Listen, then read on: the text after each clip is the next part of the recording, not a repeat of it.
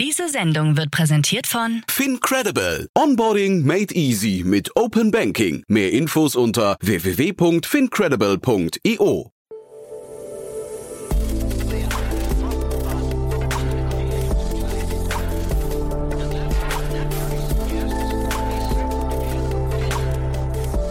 Startup Insider Daily. Einen wunderschönen guten Tag und natürlich ganz herzlich willkommen hier bei uns bei Startup Insider Daily. Ich bin Eva Güte und ich begrüße euch zu unserer Nachmittagsausgabe. Wir haben uns jetzt Karl Dienst, Founder und CEO von Vegatech, anlässlich einer Finanzierungsrunde in Höhe von 10 Millionen Euro und einer damit verbundenen Partnerschaft mit dem Investor Gotha eingeladen. Vegatech ist ein überregionaler Anbieter von Photovoltaikanlagen, Stromspeichern und E-Ladesäulen sowie Wärmepumpen. Dafür plant und installiert das Startup nachhaltige Energietechnik als Einzel- oder Systemlösungen für private Haushalte und B2B-Kunden, um einen digitalen und damit einfachen, schnellen und transparenten Weg zu einem erneuerbaren Energiesystem zu bieten. Viel, viel mehr weiß natürlich unser Gast Karl Dienst höchstpersönlich und den gibt es gleich, versprochen, im Interview mit Jan Thomas. Ganz viel Spaß. Werbung.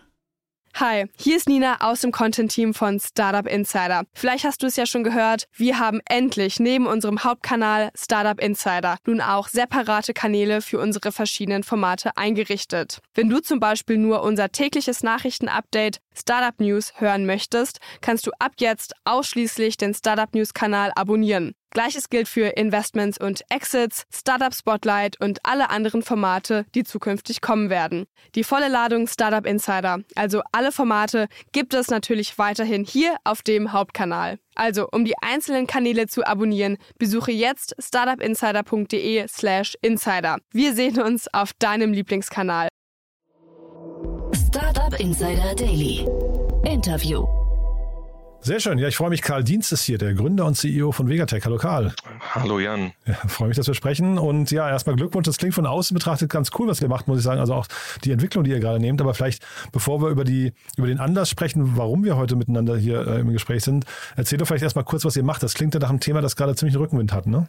Ja, auf jeden Fall. Ähm, also wir installieren Wärmepumpen, Photovoltaikanlagen, Batteriespeicher und Ladesäulen als ein Energiesystem ähm, und das hauptsächlich im B2C-Bereich, also für private Endkunden ähm, und sind auch gerade dabei, ähm, auch Gewerbekunden in unsere in unser Kundensegment aufzunehmen. Hm. Du machst das schon relativ lang, habe ich gesehen, ne? Genau, ich mache das jetzt seit wirklich zwölf Jahren. Ähm, habe angefangen rein mit der Wärmepumpe, also habe erstmal einen Wärmepumpenvertrieb aufgebaut mhm. und ähm, habe dann über die Jahre auch die weiteren Produkte mit aufgenommen, ähm, um daraus sozusagen ein, ein schlüssiges System dem Kunden bieten zu können, wie er sich eben möglichst autark machen kann. Hm, jetzt hast du gerade gesagt, eure, eure Produktvielfalt hat sich geändert, aber wie hat sich denn der Markt geändert in diesen zwölf Jahren?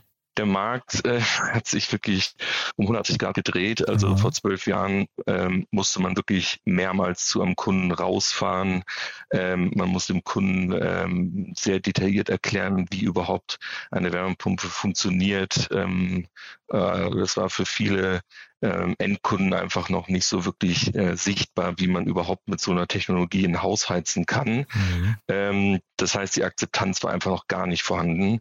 Äh, jetzt, zwölf Jahre später, ähm, liest man ja gefühlt jeden Tag etwas zu Wärmepumpen in der Presse, mhm. sodass natürlich auch der Endkunde mittlerweile ähm, Vertrauen in diese Technologie geschöpft, geschöpft hat. Das heißt, der Markt ist quasi mittlerweile ein bisschen aufgeklärter, höre ich raus. Ja, ähm, haben sich die Preise auch verändert? Das heißt also, weil mit Aufklärung kommt ja wahrscheinlich auch Akzeptanz, aber ähm, hat das auch mit den Preisen zu tun oder sind die stabil oder sogar vielleicht jetzt in der heutigen Zeit teurer geworden? Ähm, ich würde sagen, dass die am Markt für den Endkunden ähm, wahrscheinlich relativ gleich geblieben sind. Also mhm. es gab vor etwa drei Jahren eine sehr wichtige Förderung, die es, die es auch weiterhin gibt, ähm, die zum Beispiel, wenn ich ähm, eine Ölheizung austausche mit einer Wärmepumpe, bekomme ich 45 Prozent äh, meiner Investitionssumme mhm. von der BAFA zurück. Ähm, da ist es dann leider häufig so, dass viele Unternehmen dann den Preis etwas nach oben schieben. Mhm. Ähm, aber ich würde sagen, eigentlich ähm, die Preise sind relativ, relativ ähnlich geblieben. Mhm. Nur dass man natürlich jetzt dann durch die Fördermittel ähm, zwischen 35 und 45 Prozent eben wieder bekommen kann. Mhm. Und das sind natürlich jetzt irgendwie äh, Umstände, also Förderprogramme, kann man jetzt von halten, was man will, aber die spielen ja euch erstmal voll in die Karten. Ne? Das, das kommt ja eigentlich euch zugute, weil der Endkonsument erstmal dadurch ähm, sagen wir, viel gewillter ist und motivierter ist, das ähm, ja. nochmal mitzumachen bei diesem neuen Trend. Äh, aber das kommt euch dann zugute, ne? Ja, absolut. Also ich meine, das war eben auch schon vor etwa drei Jahren natürlich ein, ein Riesen, ähm, hat schon mal für so einen Riesenschwung sozusagen gesorgt. Ähm, jetzt sozusagen die ganze Entwicklung äh, durch den Krieg war natürlich nochmal eine doppelte Verstärkung quasi, ähm, weil die Leute natürlich alle unbedingt weg wollen vom, vom Gas. Mhm. Ähm, aber genau, jetzt hat man sozusagen einerseits die Fördermittel und sozusagen noch diesen externen Faktor mit dem Gaspreis und Ölpreis. Ähm, und das beides zusammen, muss man auch ehrlich sagen, hat jetzt die Situation so stark äh, gedreht, dass wir teilweise auch eigentlich schon zu viele Anfragen haben. Also mhm. wir haben, ähm, wir haben, wir haben so viele Interessenten, dass wir die im Endeffekt gar nicht alle abarbeiten können, was äh, jetzt viele sagen würden, ja, das ist ja eine Traumkonstellation, aber ist es eigentlich gar nicht unbedingt, denn wir wollen natürlich eigentlich jeden gut bedienen und auch gut beraten, mhm. ähm, aber da gibt es natürlich einfach zeitliche Grenzen und, und zeitliche menschliche Knappheit und Ressourcen, die wir halt im Unternehmen haben und,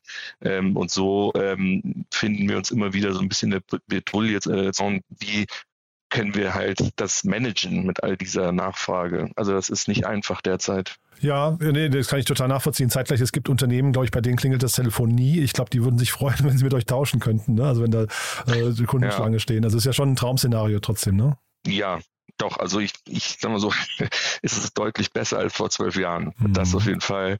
Ähm, und, und nee, generell ähm, ist es natürlich schon auch gut, weil man äh, merkt, dass es in die richtige Richtung äh, geht und irgendwo merkt man auch so ein bisschen endlich mal so, naja, ähm, das, was du da vor zwölf Jahren gestartet ähm, hast, war jetzt nicht sozusagen komplett, mhm. ähm, ja, äh, random, ne? weil mhm. ich meine, da vor zwölf Jahren waren dann schon extrem viele Stimmen um mich herum, die so meinten, so was machst du da eigentlich? Was ist denn das da für eine komische Pumpe? Mhm. Äh, Karl, mach doch mal was Anständiges ungefähr. okay. Und ähm, naja, und jetzt zwölf Jahre später merkt man, äh, wenigstens lag ich damals richtig.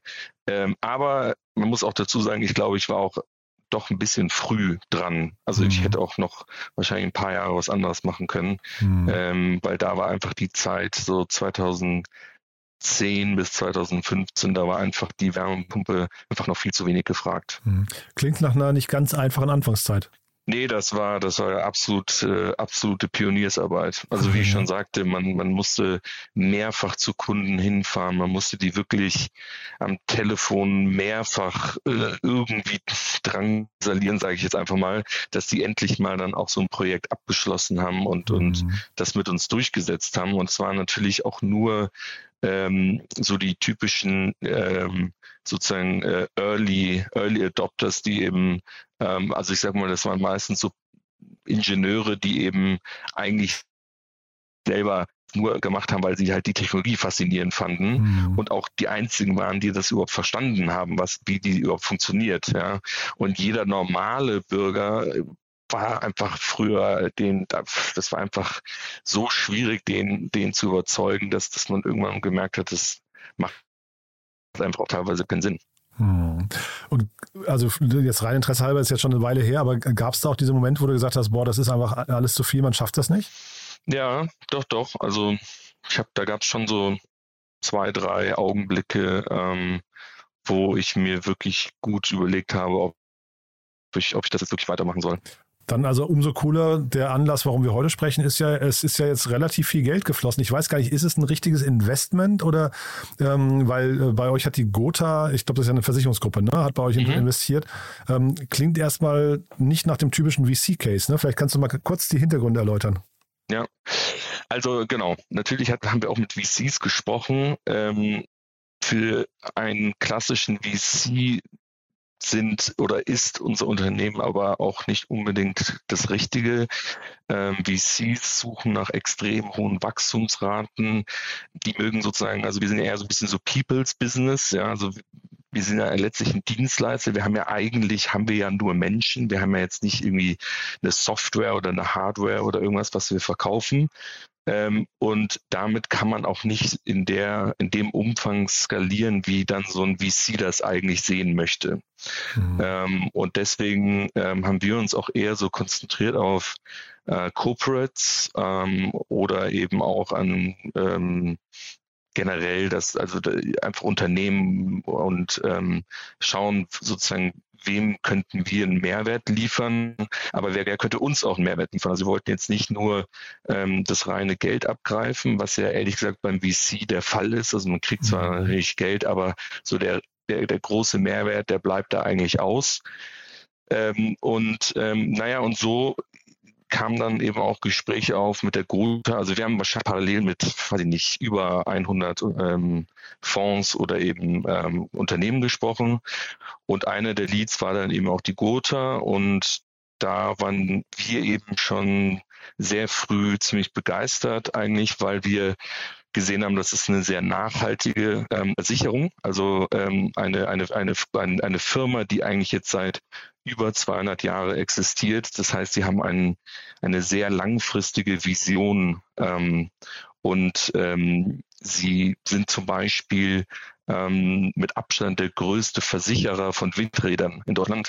Ähm, und man hat auch sehr schnell bei denen gemerkt, dass wirklich so ein bisschen so der, der Mensch im Mittelpunkt steht und nicht eben nur irgendwelche Umsätze, die man jetzt unbedingt erreichen muss oder ähm, Gewinne, die fließen müssen, sondern es geht eben auch äh, darum, dass natürlich muss das auch kommen, aber das muss jetzt nicht in, innerhalb der nächsten zwölf Monate passieren, alles mhm. ähm, gleichzeitig, sondern ähm, sie legen einfach einen, einen stärkeren Fokus auf, ein, auf eine mittelfristige, gesunde ähm, Aufbau der Vegatech und ähm, da passen wir eigentlich sehr gut zusammen. Ähm, und ja, bisher hat das auch äh, absolut ähm, ist, ist also sozusagen äh, ist, ist das genauso auch eigentlich eingetreten, wie wir das mhm. uns bisher auch äh, vorgestellt hatten. Mhm.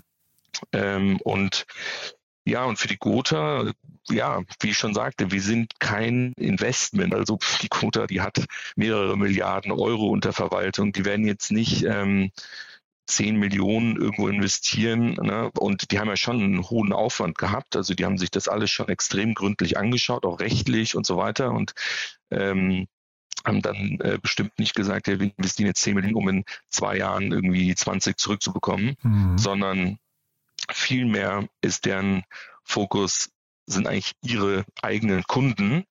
Ähm, und die Gotha hat etwa 370.000 Gewerbekunden in Deutschland. Ähm, und diese Kunden wollen sie einfach unterstützen und äh, gerade im Bereich Nachhaltigkeit ähm, einfach pushen, ähm, haben da auch eine ganz tolle Initiative ähm, aufgesetzt. Ähm, und zwar wollen sie eben 500 ähm, ihrer Gewerbekunden innerhalb von fünf Jahren ähm, sozusagen den CO2-Ausstoß um 50 Prozent reduzieren. Mhm.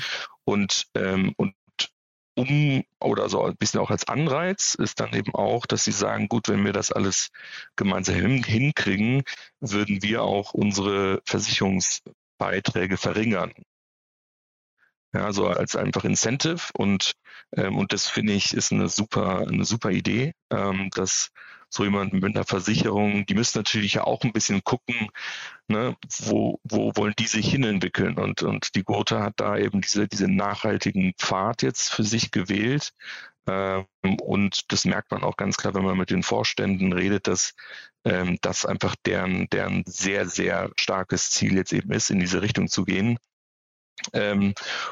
Genau, und das ist für uns gleichzeitig, natürlich muss man ja auch ein bisschen gucken, ähm, was ist jetzt unser Benefit neben dem Geld, das hatte ich ja vorhin ja gesagt, dass wir eben nicht nur dem Geld quasi hinterhergerannt sind. Ähm, naja, diese 370.000 ähm, Kunden brauchen im Prinzip, ähm, also sie haben entweder schon eine Photovoltaikanlage auf ihrem Dach oder sie brauchen sie eben. Mhm. Und ähm, durch, den, durch die Gotha haben wir eben eine extrem, einen extrem guten Zugang zu diesen Kunden, weil die Kunde, die Gotha eben auch ähm, sehr genau abfragt, welcher Kunde was eigentlich schon hat. Ja, also ob er schon eine PV-Anlage eben hat, ähm, ob er Batteriespeicher auch schon hat. Ähm, und all diese Dinge werden eingesammelt und wir können dann über eine Plattform mit diesen Unternehmen äh, dann in Kontakt treten, um dann gemeinsam zu schauen, macht hier eben zum Beispiel eine Photovoltaikanlage eben Sinn. Klingt total spannend, auch total plausibel, finde ich, was du gerade beschreibst. Ähm, also erstmal kann man, kann man festhalten, die passt also quasi in die strategische Roadmap von, von Gotha. Klingt so, ja? Ja, ähm, auf jeden Fall. Die, das mhm. heißt, zeitgleich haben die das ja wahrscheinlich nur gemacht, wenn ihr einen in sich guten Business Case präsentiert habt. Ne? Das heißt, die Unit Economics bei euch müssen erstmal gut stimmen, ja? Ja, genau. Also ähm, ich hatte ja anfangs gesagt, wir sind eigentlich ähm, gestartet ja rein im privaten Bereich, also eigentlich nur so ähm, ein- und zwei Familienhäuser. Ähm, und ähm, das haben wir lange Jahre auch sehr gut vorangetrieben. Da haben wir uns auch zum Beispiel sehr stark digitalisiert, ähm, haben ganz tolle Pro äh, Prozesse aufsetzen können im Unternehmen und auch zusammen mit eigentlich den Kunden, ähm, haben aber dann eben auch vor zwei Jahren ähm, dieses Potenzial gesehen ähm, in diesem Gewerbekundenbereich. Und ähm, das kam so ein bisschen einfach auch, weil wir ziemlich viele Kunden hatten, die dann parallel eben auch Unternehmer waren und gesagt haben, Mensch, toll, was ihr hier eigentlich mit meinem Haus gemacht habt. Mhm. Ich habe aber noch ein Unternehmen. Aha. Könnt ihr da bitte einfach mal weitermachen? Ja? Spannend, ja. Und ähm, genau, und so so kam das eigentlich so ein bisschen äh, nebenbei und haben dann immer wieder größere Anlagen auch umgesetzt und äh, haben uns dann mal ähm, letztes Jahr zusammengesetzt, mal zu, auch geguckt, was gibt es eigentlich für ein Potenzial und dieses Potenzial ist, ist nochmal nochmal eigentlich viel größer als das ganze Endkundenpotenzial in mhm. Deutschland, mhm. was ja auch schon ziemlich ähm, weit sozusagen ähm, sozusagen aufgebraucht quasi ist. Also ich glaube, so um die um die zehn Prozent der ganzen Privathäuser in Deutschland haben ja schon eine Photovoltaikanlage und im Gewerbebereich ist, ist da noch gar nichts zu sehen. Ähm, so, und dann haben wir das Potenzial gesehen und haben gesagt, okay, dann, dann müssen wir da auf jeden Fall rein investieren und ähm, haben auch gemerkt, natürlich klar, wenn wir da jetzt rein investieren, da brauchen wir neue Leute, die, ähm, die solche Fähigkeiten haben und das kostet alles Geld. Äh, also brauchen wir eben auch nochmal dafür externes Kapital. Mhm. Und so ähm, passt das eigentlich perfekt, weil wir eigentlich vor allem der Meinung, wir finden jemanden, der uns das Geld für diesen Ausbau sozusagen zur Verfügung stellt, dass wir dann aber jemanden finden, der eigentlich sozusagen zeitgleich wie wir genau die gleiche Vision auch schon hatte mhm. Und auch schon einige Projekte er auch schon in dem Bereich getätigt hatte, äh, war das wirklich ein super Win-Win-Moment, wo wir ähm, zusammengekommen sind und, und einfach gesehen haben, Mensch, das passt so gut zusammen. Ähm, und da muss man mal sagen, das ist schon auch ein kleiner, kleiner Schulterklopfer für die Vega Tech. Ich meine, die Gotha hat so gut wie noch nie in ein Startup investiert. Ja, das ist für die, ja, das ist für die total, ähm, total sozusagen gegen, gegen Normalität gehend, Aha, okay. ja, weil die einfach, ja, ich meine, sie kriegen ja all, all die, all die ähm, Summen äh, von ihren Kunden und naja, dieses Geld muss ja sehr konservativ angelegt werden. Ja, da mhm. muss ich ja wirklich extrem vorsichtig sein. Die haben auch tausend Richtlinien, die sie beachten müssen, was man mit dem Geld macht. Und ähm, naja, wir sind halt da bestimmt eben, also fallen da komplett raus als Startup, was ja auch nicht profitabel ist. Also wir sind ja noch nicht sozusagen, äh, sind, sind ja noch in den roten Zahlen. Ähm, und ähm, deswegen war das für die schon was ganz Neues. Und äh, die haben sich aber auch sehr stark damit auseinandergesetzt und, und sich wirklich lange auch überlegt, ob das jetzt passt. Und mhm. dann aber, ähm, ja, haben sie so ein bisschen den Mut äh, sich genommen und haben gesagt, komm, jetzt machen wir das auch. Und ähm, genau. Und äh, siehst du da die Gefahr, das ist ja bei, bei größeren Unternehmen immer so, dann gibt es irgendwann mal so einen CEO-Wechsel und der, der, neue CEO hat eine neue Strategie und findet dann vielleicht Startups plötzlich doof. Ja? Ähm, kann, das, kann das sich für euch nochmal irgendwie, ähm, ich weiß nicht, negativ auswirken, sowas? Ähm, mm, ja, also ich meine, natürlich wenn da gewisse Dinge jetzt oder auch natürlich, wenn gewisse Leute da jetzt irgendwie ähm, wechseln würden, ähm, könnte es sein, dass, dass da gewisse Leute vielleicht sagen, wir, ja, wir sind nicht mehr, also dieser nachhaltige Fokus ist vielleicht uns nicht mehr ganz so wichtig ähm, und damit ist uns die Vegatech vielleicht auch nicht mehr ganz wichtig. Ähm, aber andererseits, also wir zum Beispiel sind eben sehr stark in Kooperation mit eigentlich einer Tochter der, der ähm, Gotha, also der Gotha Digital. Das ist nämlich die Einheit, die uns quasi verknüpft mit den Kunden, die eben Photovoltaik haben wollen. Und ich sehe da jetzt eigentlich kein Risiko, dass diese Gotha Digital auf einmal sagt, ja, dieses ganze Programm finden wir jetzt irgendwie überflüssig, mhm. weil das, da, die haben da schon so viel Zeit und auch sicherlich ähm, finanzielle Ressourcen reingesteckt, mhm. um genau diese Plattform aufzubauen. Ähm, da würde mich schon extrem wundern, wenn die auf einmal sagen, naja, das ist jetzt, wie gesagt, gar nicht, gar nicht mehr unser, unser Fokus. Aber ähm, und ähm, ja, also ich meine, ich sag mal so, momentan gibt es uns einen absoluten Push, ja, mit all diesen Kunden, die jetzt, äh, mit, mit denen wir gemeinsame Sache machen. Ähm, und wenn dann in drei Jahren zum Beispiel nicht mehr so ein starker Push wäre, dann hätten, hätten wir aber eigentlich schon so ein bisschen das erreicht, was wir eigentlich wollten. Ja, also mhm aber ich bin mir, mhm, ja. aber ich äh, vielleicht noch mal kurz dazu mhm. zu sagen, also ich, also so wie ich jetzt auch die Vorstände kennengelernt habe und äh, haben jetzt von sieben Vorständen vier Vorstände eigentlich kennengelernt und die sind alle so nachhaltig äh, engagiert und wenn man sich auch mal so die, die, ähm, ja, die schon allein die Webpage und alles, was dahinter steht bei der Gotha durchliest, dann mhm. merkt man, die, die ganze Firma ist komplett auf diesem Kurs. Ähm, und dass, die, dass sich das jetzt irgendwie ändert, kann ich, kann ich mir eigentlich gar nicht vorstellen. Das heißt, du bist schon so ein echter Gotha-Fan geworden, höre ich raus, ja. Äh, das ja, muss auch so sein, ja, glaube also, ich. Ne? Ja. Muss ja sein, sonst mhm. wäre ja schlimm, wenn ja. ich jetzt äh, Zweifel hätte und mhm. so weiter. Aber äh, nö, deswegen, also es wird, es wird zum Beispiel, was auch nochmal interessant ähm, natürlich wird, ist, ähm, wir haben ja einen Beirat, der ähm, auch jetzt gar nicht so unwesentlich sozusagen auch Mitsprache hat mhm. ähm, bei der Firma. Und da sind jetzt eben auch zwei ähm, Vorstände der Gotha in dem Beirat äh, von uns. Und ähm, klar, die werden jetzt äh, schon äh, das auch sozusagen haben wollen, was, was sozusagen wir jetzt hier alles geplant haben, ja, dass wir mhm. eben in diese Richtung gehen, dass wir eben auch gerade diese Gewerbekunden gemeinsam bearbeiten und, ähm, und von dem her, aber das, aber das ist auch für mich wiederum ein Zeichen, dass also zwei Vorstände ähm, eines Unternehmens, die irgendwie 6000 Mitarbeiter haben, äh, bei uns in den Beirat reingehen, zeigt eigentlich, wie wichtig sie uns eigentlich sehen. Hm.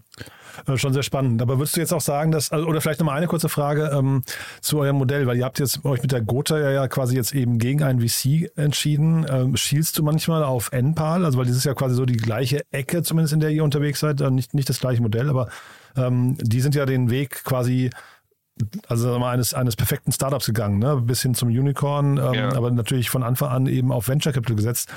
Ist das etwas, wo du manchmal rüberguckst und denkst, ach, das hätte vielleicht für uns auch funktionieren können? Oder sagst du bewusst, nee, das ist nicht unser Weg? Also genau, es, es ist gar nicht so, dass wir gar nicht sozusagen jetzt auf äh, Venture Capital ähm, gegangen sind. Also wir, wir haben zwei Fonds äh, auch bei uns, die investiert haben vor der Gotha, also ja. in 2018 und 2019 ähm, haben wir zwei Fonds, ähm, die jetzt aber eher Impact-Investoren sind, die, ich sag mal, äh, kann man, wenn man es kurz beschreiben muss, müsst, könnte man quasi sagen, wie so eine Art VC, der aber nur äh, in Unternehmen investiert, eben irgendwie nachhaltig, äh, ökologisch oder sozial unterwegs sind. Mhm. Ähm, und äh, klar, mit denen haben wir absolut äh, auch das ähm, erreicht, ja, dass, dass wir da eben die finanziellen Ressourcen auch bekommen haben an der Stelle. Also das war ohne diese beiden Fonds wäre das auch gar nicht möglich gewesen. Ähm, ich glaube aber, wie gesagt, jetzt war es einfach auch gut, einen Strategen reinzunehmen, der uns in diesem Großkundengeschäft einfach nochmal sehr stark unterstützen kann. Ähm, NPAL ist natürlich, ähm, ja, ist der, ist der irgendwo. Also mhm. Wahnsinn, was die alles äh, schnell aufgebaut haben. Und ich meine, ähm, ich glaube, der Unterschied ist einfach, ich habe das mit Vegatech irgendwie, da war ich 26, habe hab das gegründet, ähm, war wie gesagt ziemlich vor meiner Zeit äh, und mit 26 auch nicht so richtig erfahren, um das jetzt schnell wirklich groß aufzubauen und habe auch wirklich die ersten, würde ich sagen, fünf, sechs Jahre ähm, ein bisschen anders gearbeitet wie so das typische Startup. Da habe ich nämlich kaum eigentlich externes Kapital aufgenommen, sondern habe das alles wie ein normaler Unternehmer eben gemacht, indem ich meine Umsätze gemacht habe und damit meine Kosten sozusagen bezahlt habe und habe da jetzt nicht große Summen reinbekommen. Mhm. Ähm, und das hat sich dann erst geändert, so 2016, 17. Ähm, aber dann muss man eben auch sagen, wenn man halt so, eine, so ein Wachstum dann hatte die letzten sechs Jahre, was eben relativ begrenzt war, ja, weil ich einfach auch keine Ressourcen hatte, dann ist es eben auch irgendwann schwierig, Investoren zu finden, die sagen, Mensch, äh, Karl, äh, dein Unternehmen ist ja bombig. Ihr seid die mhm. letzten Jahre, habt ihr da, weiß ich nicht, 100 Prozent gewachsen ähm, und wir geben dir deswegen jetzt, also weißt du, die, da ist einmal irgendwann das Vertrauen, dass es jetzt halt eine Riesensache wird, ähm, ist nicht mehr so einfach darstellbar. Mhm. Und ich glaube deswegen auch irgendwo die Gotha, die jetzt eher sich anschaut, was haben die bisher erreicht und ähm, das nicht als Investment sehen, sondern sozusagen einfach nur sagt, wir suchen jemanden für unsere Kunden, wir suchen gar nicht jemand irgendwie, um jetzt reich zu werden, ja. Und ich glaube, so die, die großen VCs, und damit haben wir also auch mit einigen jetzt auch gesprochen in dieser Runde, die sehen das anders, die gucken eigentlich in die Zukunft und sagen, okay, wir wollen in, weiß ich nicht, vier Jahren das Unternehmen verkaufen. Ähm, und dafür ähm, muss es jetzt eben auch richtig äh, richtig schnell wachsen. Ähm, und das haben die dann vielleicht bei uns so nicht gesehen. Ja, ähm, muss man auch ehrlich sein. Und ähm, andererseits ist unser Ziel jetzt eigentlich zu sagen, wir wollen eben jetzt auch mit Hilfe des B2B-Geschäfts möglichst schnell profitabel werden, mhm. ähm, weil das ist so eigentlich für uns die, der nächste Schritt, ja, zu sagen, mhm. wir wollen uns auch unabhängig machen in Zukunft für eben genau solche externe Investoren ähm, und wollen dann natürlich auch aber schauen, ähm, dass wir das Unternehmen dann, wenn es profitabel ist, damit dann haben, glaube ich, sozusagen haben wir dann gute Voraussetzungen, auch das Unternehmen, wenn wir es dann wollen, auch zu verkaufen. Mhm. Das heißt, der Zug für externe Investoren für dich ist noch nicht abgefahren demnach? Ähm, naja, also nee, wie gesagt, also eigentlich, eigentlich würden wir gerne äh, jetzt profitabel werden und dann brauchen wir eigentlich keine externe okay. Finanzierung okay. mehr. Genau. Das heißt, das wäre eher die Strategie jetzt. Das wäre jetzt eigentlich meine, meine Strategie, wo ich einfach sage, lass uns bitte nicht wieder so eine Finanzierungsrunde machen müssen. Mhm. Äh, das ist auch wahnsinnig viel Zeit und Energie, die da reinfließt. Also wirklich, wir waren da zwölf Monate beschäftigt wow. und äh, man hat eigentlich kaum noch Zeit für sozusagen das eigentliche Geschäft, was ja eigentlich fast irgendwie wichtiger ist, könnte man behaupten. Mhm. Ähm, nee, also deswegen, wir wollen jetzt wirklich ganz klar im nächsten Jahr schauen, dass wir ähm, vielleicht nicht 100% profitabel werden, aber absolut in die Richtung gehen. Und dann, wie gesagt, glaube ich, haben wir auch eine sehr gute Basis, ähm, um dann die Firma zu verkaufen, weil wir haben natürlich ja auch schon relativ viele Investoren, die auch schon ziemlich lange dabei sind, mhm. also auch schon sechs, sieben, acht Jahre. Mhm. Und die wollen natürlich auch irgendwann mal ähm, eine Ausschüttung haben. Ja? Die wollen ja. ja auch mal einen Exit haben. Ähm, und den ähm, sehe ich dann äh, wahrscheinlich so in zwei, 2024. Sehr cool. Also dann drücke ich die Daumen, dass das sich so ähm, genau so einstellt. Ähm, wenn, also wenn ihr den Exit macht, sagt gerne nochmal Bescheid, dann sprechen wir so quasi spätestens 2024. Aber wenn es vorher nochmal wichtige News gibt bei euch, sag auch gerne Bescheid. Ne? Dann, ähm, das klingt ja auf jeden Fall super spannend, was ihr da jetzt äh, auf den Weg gebracht habt und aber auch auf den Weg bringen könnt. Finde die Zusammenarbeit mit der Gotha wirklich sehr, sehr smart. Ähm, bin gespannt, wie sie sich auszahlt. Ich kenne diese Zusammenarbeiten zwischen äh, äh, mal, alt eingesessenen Unternehmen und Startups nicht so richtig gut. Ähm, äh, also man, man, die werden immer wieder mal angebahnt, aber da gibt es ja ein paar Fallstricke, über die man auch stolpern kann. Ne? Deswegen, also halt uns doch mal gerne auf dem Laufenden und dann können gerne. wir gerne mal so ein Follow-up machen. Haben wir denn für den Moment was Wichtiges vergessen aus seiner Sicht? Ähm, nee, ich würde sagen, wir haben eigentlich so ziemlich alles besprochen. Ähm, wir sind auf jeden Fall jetzt wirklich wieder sehr, sehr glücklich, ähm, wirklich am Unternehmen arbeiten zu können. Äh, erstens natürlich mit dem Geld, aber auch eben mit dem neuen Partner an der Seite. Und wir sind auch ehrlich gesagt schon sehr äh, gespannt, ähm, wie sich jetzt das nächste Jahr entwickeln wird. Mhm. Super. Wie gesagt, ich drücke die Daumen. Ähm, hat mir großen Spaß gemacht, Karl. Dann lass uns in Kontakt bleiben und ja, ich freue mich, wenn wir uns wieder hören. Ne? Sehr gerne. Ich danke dir. Alles Gute. Danke. Ne? Ciao. Tschüss. Werbung. Hi, hier ist Paul, Product Manager bei Startup Insider. Willst du wissen, welche Startups aus Hamburg, Mannheim oder vielleicht auch Bielefeld sich mit künstlicher Intelligenz beschäftigen? Oder wie zum Beispiel das Portfolio von Earlybird oder HV Capital aussieht? Entdecke all das und noch viel mehr auf unserer Plattform kostenlos und ohne Begrenzungen. Unsere Datenbank umfasst über 20.000 Profile aller relevanten Startups, Investoren und Personen, die darauf warten, von dir entdeckt zu werden. Also, wenn ich dein Interesse geweckt habe, schau einfach mal auf unserer Plattform vorbei unter startupinsider.de/slash insider. Startup Insider Daily, der tägliche Nachrichtenpodcast der deutschen Startup-Szene. Dankeschön. Das war Karl Dienst, Founder und CEO von Vegatech im Gespräch mit Jan Thomas. Anlass dieses Interviews war die Finanzierungsrunde in Höhe von 10 Millionen Euro und einer damit verbundenen Partnerschaft mit dem Investor Gother. Und das war's für heute mit Startup Insider Daily. Aber keine Sorge, morgen gibt es natürlich wieder frische und niegelnagelneue Ausgaben. Ich bin Eva Güte und ich verabschiede mich jetzt an dieser Stelle von euch und wünsche euch einen schönen Feierabend. Macht's gut, bis bald. Tschüss.